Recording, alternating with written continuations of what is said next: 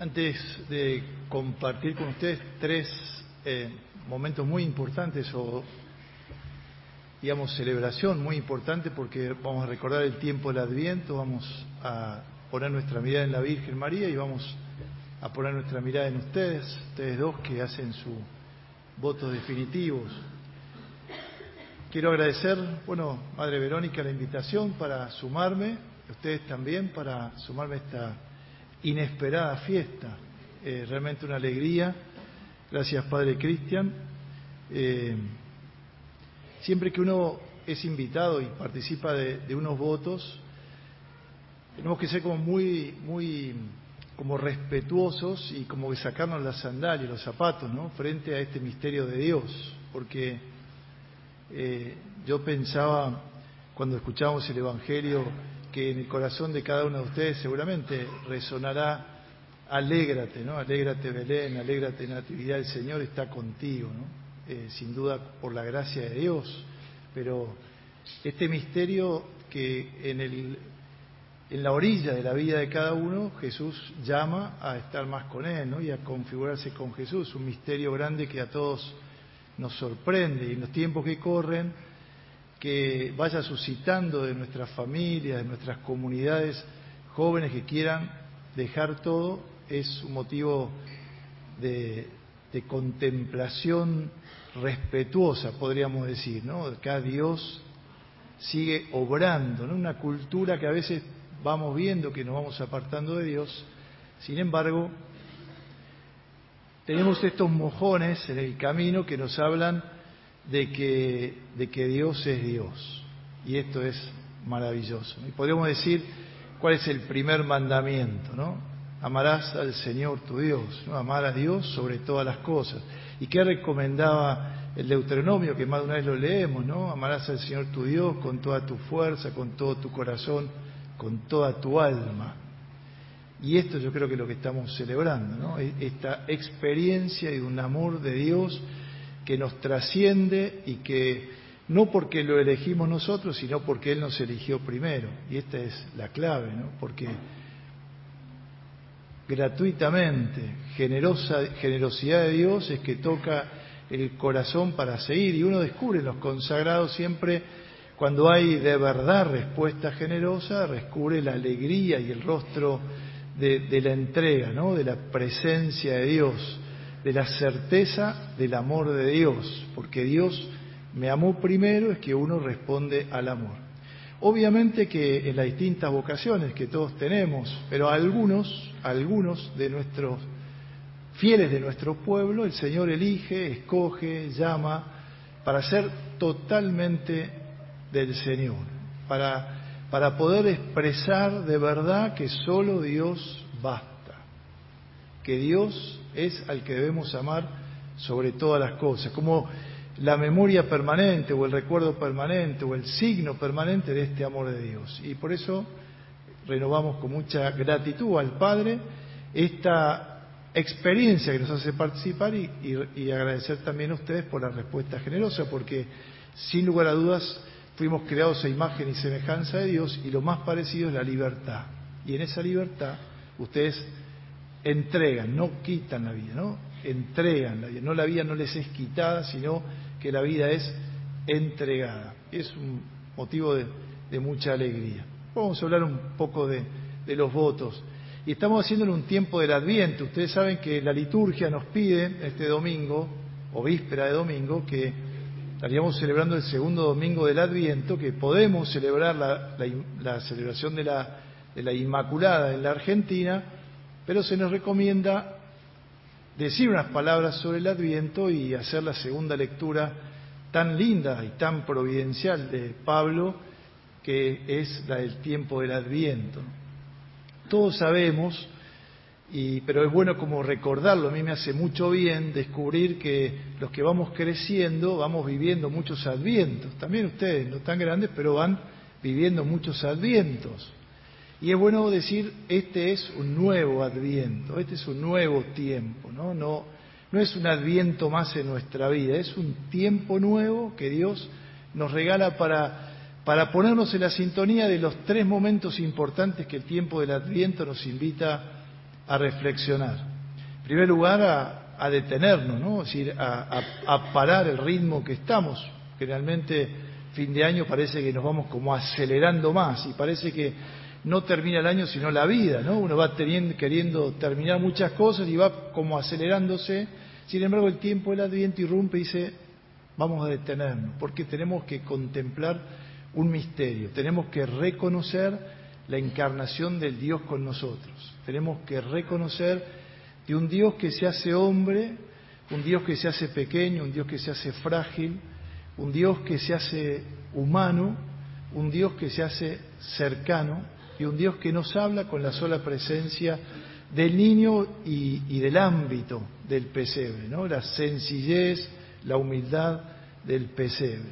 También este signo que el Papa Francisco nos recordó en estos días del pesebre como lugar donde estaban los animales y donde iban a, comer los animales y hacía presente este niño el cual se hace comida y se hace alimento para, para todos nosotros. Pero el Adviento nos recuerda el acontecimiento de la encarnación. Celebramos el cumpleaños de Jesús. Podríamos decir que tendríamos que gritar mucho a la gente, un grito sereno, de que el cumpleaños más importante de este Jesús, que es el Dios con nosotros, el Emanuel, y que la fiesta y la clave del encuentro es esto, es celebrar el cumpleaños, que esté presente, no a veces con fiestas, encuentros, todo bien y todo muy lindo, la familia, lo que celebraremos, lo que comeremos, pero a veces en algunos se nos pone un sentimiento de como de nostalgia o como de angustia, como de vacío, porque claro, celebramos algo sin la presencia de a quien estamos celebrando, ¿no? Y la Navidad es el tiempo dice Dios con nosotros no un Dios del pasado, sino el Dios presente, el Dios vivo. Este es el gozo grande de la Navidad. ¿no? Les anuncio hoy una gran alegría. Ha nacido el Salvador, vamos a escuchar en la Navidad. Pero ese hoy que se hace permanente, hoy trae la salvación, hoy estaré, estarás conmigo en el paraíso, le dice al buen ladrón Jesús. Hoy ha llegado la salvación a esta casa, le dice Jesús a Saqueo. Hoy es la gran alegría, ese hoy que es eterno.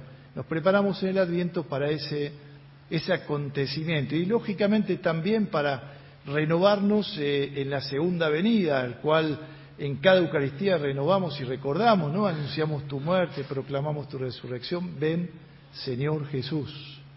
Eh, la segunda venida de Cristo, los primeros cristianos la tenían tan clara que la esperaban con fuerza y lo pedían con mucha fuerza el Maranatá, Ven, Señor Jesús. También nosotros debemos renovar en este tiempo el Adviento esa venida con gloria de Jesús, que, que corone toda la historia, que corone todos los acontecimientos, que transforme toda la vida, aún nuestra sociedad, nuestra tierra, y que lo haga todo en Cristo, por Cristo, con Él y en Él. Y sin duda estas presencias del Dios que viene en el hermano, en el más pobre, en el de nuestra familia, en el anciano, en el que está preso, esta verdad que a veces nos cuesta, justamente por la encarnación, nos cuesta ver. ¿no? ¿Recuerdan cuando a Jesús, ya no es este el hijo de José, no está entre nosotros, sus padres, costaba ver que este Señor era, este Señor Jesús era el Señor Dios, también era Dios. Y desde la encarnación Dios quiere dar su gracia por medio de tantos acontecimientos que hablan de encarnación.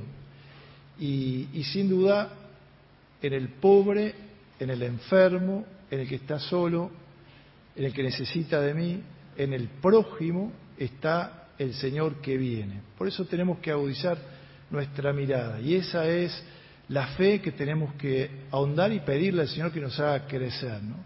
Tiempo del Adviento es el tiempo que Dios nos hace y nos envía justamente a aquel que nos iba a salvar y a rescatar. Y hemos escuchado en la primera lectura este relato tan lindo del Génesis, a mí siempre me, me gusta y me conmueve, porque nos habla de muchas cosas, ese relato del cual después del pecado original, triste pecado original, pero podríamos decir feliz culpa la de Adán, que no mereció tan gran redentor, se esconden, se esconden porque habían pecado.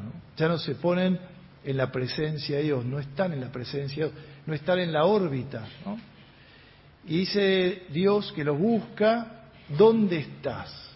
O otras traducciones ¿dónde están? ¿Dónde estás? Oímos tus pasos y nos escondimos, estábamos desnudos.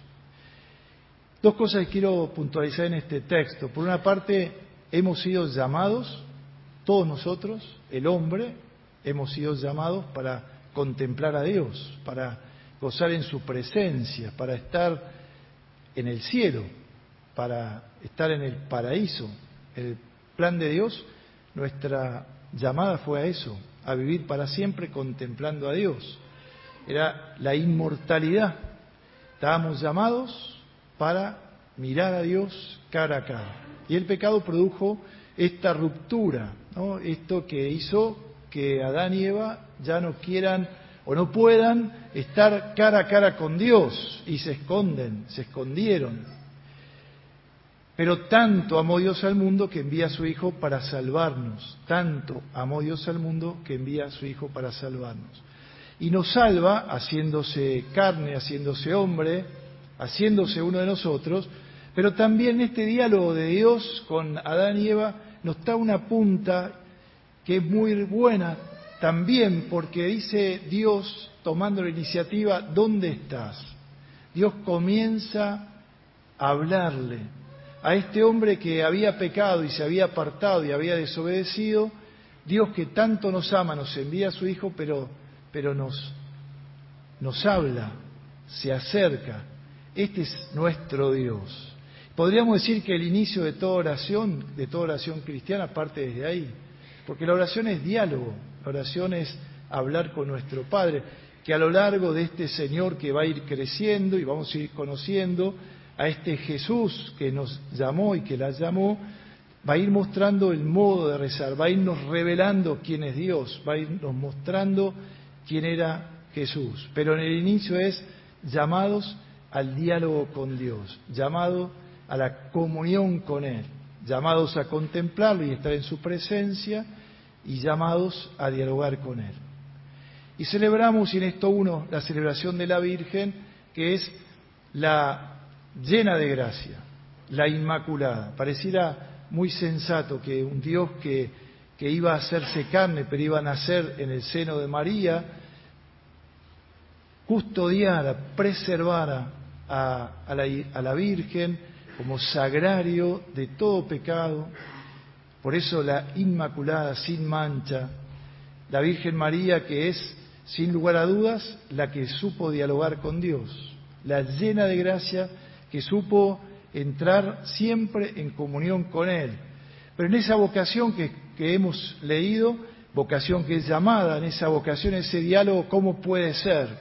¿Cómo puede ser esto si yo no he tenido relación con ningún hombre? ¿Cómo puede ser esto? Las traducciones, yo no conozco varón. Y en ese diálogo la Virgen dice esta respuesta que es modélica para todos los cristianos. Hágase en mí según tu palabra. Yo soy la servidora del Señor. Y celebramos a la Virgen, a María, en esta condición de una de nosotros, obviamente la predilecta, la llamada, la preservada de todo mal, pero que también hizo el camino de la fe, y también anduvo como, como, como, como mujer en la humanidad nuestra, anduvo respondiéndole a Dios, supo responder a Dios. Y ustedes, hermanas, también en este Día de la Virgen, han tenido todo un camino de diálogo con Él. a mí me alegra mucho poder hoy ser testigo de los votos perpetuos. Estoy seguro que desde el primer día, aunque en la pedagogía de la iglesia está el tiempo de preparación, estoy seguro que la entrega del amor es desde el comienzo. Habrá momentos de discernimiento que son evangélicos, porque hay que discernir y hay que buscar y hay que ocultar la voluntad de Dios. Pero en el corazón y lo más íntimo, el amor que se entrega y hoy llega a este día no es un amor que tiene tiempo, no es un amor que tiene límite, es el amor que se entrega. No es el amor que da un poquito, que da una parte, sino es el amor que da todo. Seguramente habrán experimentado esta realidad. El amor no es amor a prueba. En los tiempos hoy los jóvenes hacen amor a prueba y la prueba no prueba nada. No es el verdadero amor. El amor de verdad es un amor que se entrega, se ofrece, se dona, sin límites, porque es el amor modelo del amor de Dios, de un Dios que amó tanto al hombre que nos envía a su Hijo, un Dios que ama dando el primer paso, de un Dios que ama a todos sin exclusión, un Dios que ama siempre. Y esta es lo que estamos nosotros celebrando. Ustedes podrán hacer un ratito los votos de pobreza, de castidad y de obediencia, que podríamos decir que se resumen en uno solo, que es el amor a Dios sobre todas las cosas, que es el amor a la voluntad de Dios, que es el amor al proyecto de Dios. Ustedes, como bien decía la madre, entran a la familia, de un modo más, y, lo veremos en el rito, la sociedad de María, un carisma, un sentido, un porqué en la iglesia. Y a ese carisma y a ese sentido que ustedes unen su vida. Y no tanto porque ustedes quieren, que quieren, sino porque la iniciativa es del Señor. La iniciativa que les toca el corazón y puedan decir que el mayor bien, que no hay otro bien, que el mayor bien, así como cuando encontramos el tesoro, vendemos el campo, vendemos todo, cambiamos todo y nos quedamos con ese campo para encontrar ese tesoro, también pasa en la vida consagrada. Porque tiene el mayor bien, se despojan de todo. Hay que estar atentos, hay que estar siempre vigilantes, como el tiempo del adviento, para no agarrar otros bienes, para no agarrar otras cosas, para decir solo Dios. Y ese Dios que se va manifestando, ¿en dónde? En la iglesia, en los superiores, en la comunidad, en la historia, en las necesidades, pero no la propia vida, el olvido de sí, por la gracia de Dios, para poder también ser toda de Dios, un corazón que ama tanto que no ama a uno, sino que ama a todos. El amor de los votos, el amor del celibato, el amor de la consagración, el amor de la castidad, es el amor de la absoluta libertad, donde no hay nada de apegos, que tenemos que estar atentos, que tenemos que estar vigilantes, pero que se quiere amar como amó Jesús, que amó a todos, sin exclusión y sin límite. Y para esto ustedes han respondido, pero también tendrán la gracia del Señor, la ayuda del Señor. Y lo más importante, quizás lo más difícil, porque son inteligentes, porque son preparadas, porque tienen un montón de, dones y cualidades, será renunciar al propio proyecto, al propio camino, a las propias miradas. Y esta es la obediencia, entregar esta gran capacidad que se tiene, así como la capacidad de tener, así como la capacidad de amar a los hombres finitos, también los proyectos, el futuro, los destinos, las necesidades de la iglesia.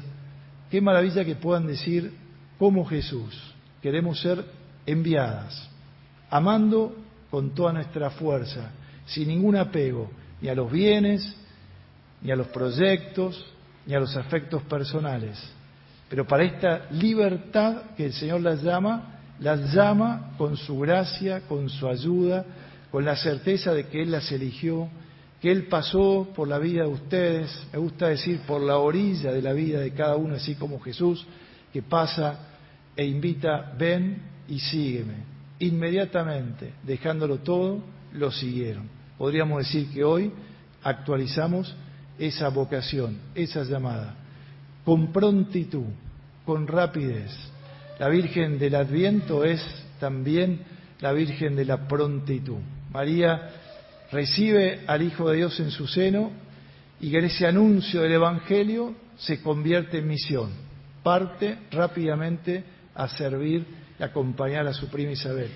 Que en este tiempo del Adviento hacia la Navidad, pero en este tiempo del Adviento que se hace corto para recibir estos votos y consagración, esta bendición de la Iglesia, que serán enviadas, pero fundamentalmente a hacer presente la humanidad de Jesús. La vida consagrada no tiene otro sentido que hacer presente la humanidad de Cristo. Vivir como Él, vivir en la comunidad, hacer presente, como decía Pablo, aún esta exigencia, no solo los pensamientos, no solo la manera, sino también los sentimientos de Jesús. Que en este día entonces le pidan a María y nos sumamos, le pedimos a esta María Inmaculada que los sentimientos de ella, de absoluta disponibilidad, de prontitud, de cercanía, de amor a todos, que plasmó también en su Hijo Jesús, sea plasmado en el corazón de ustedes dos, que así sea.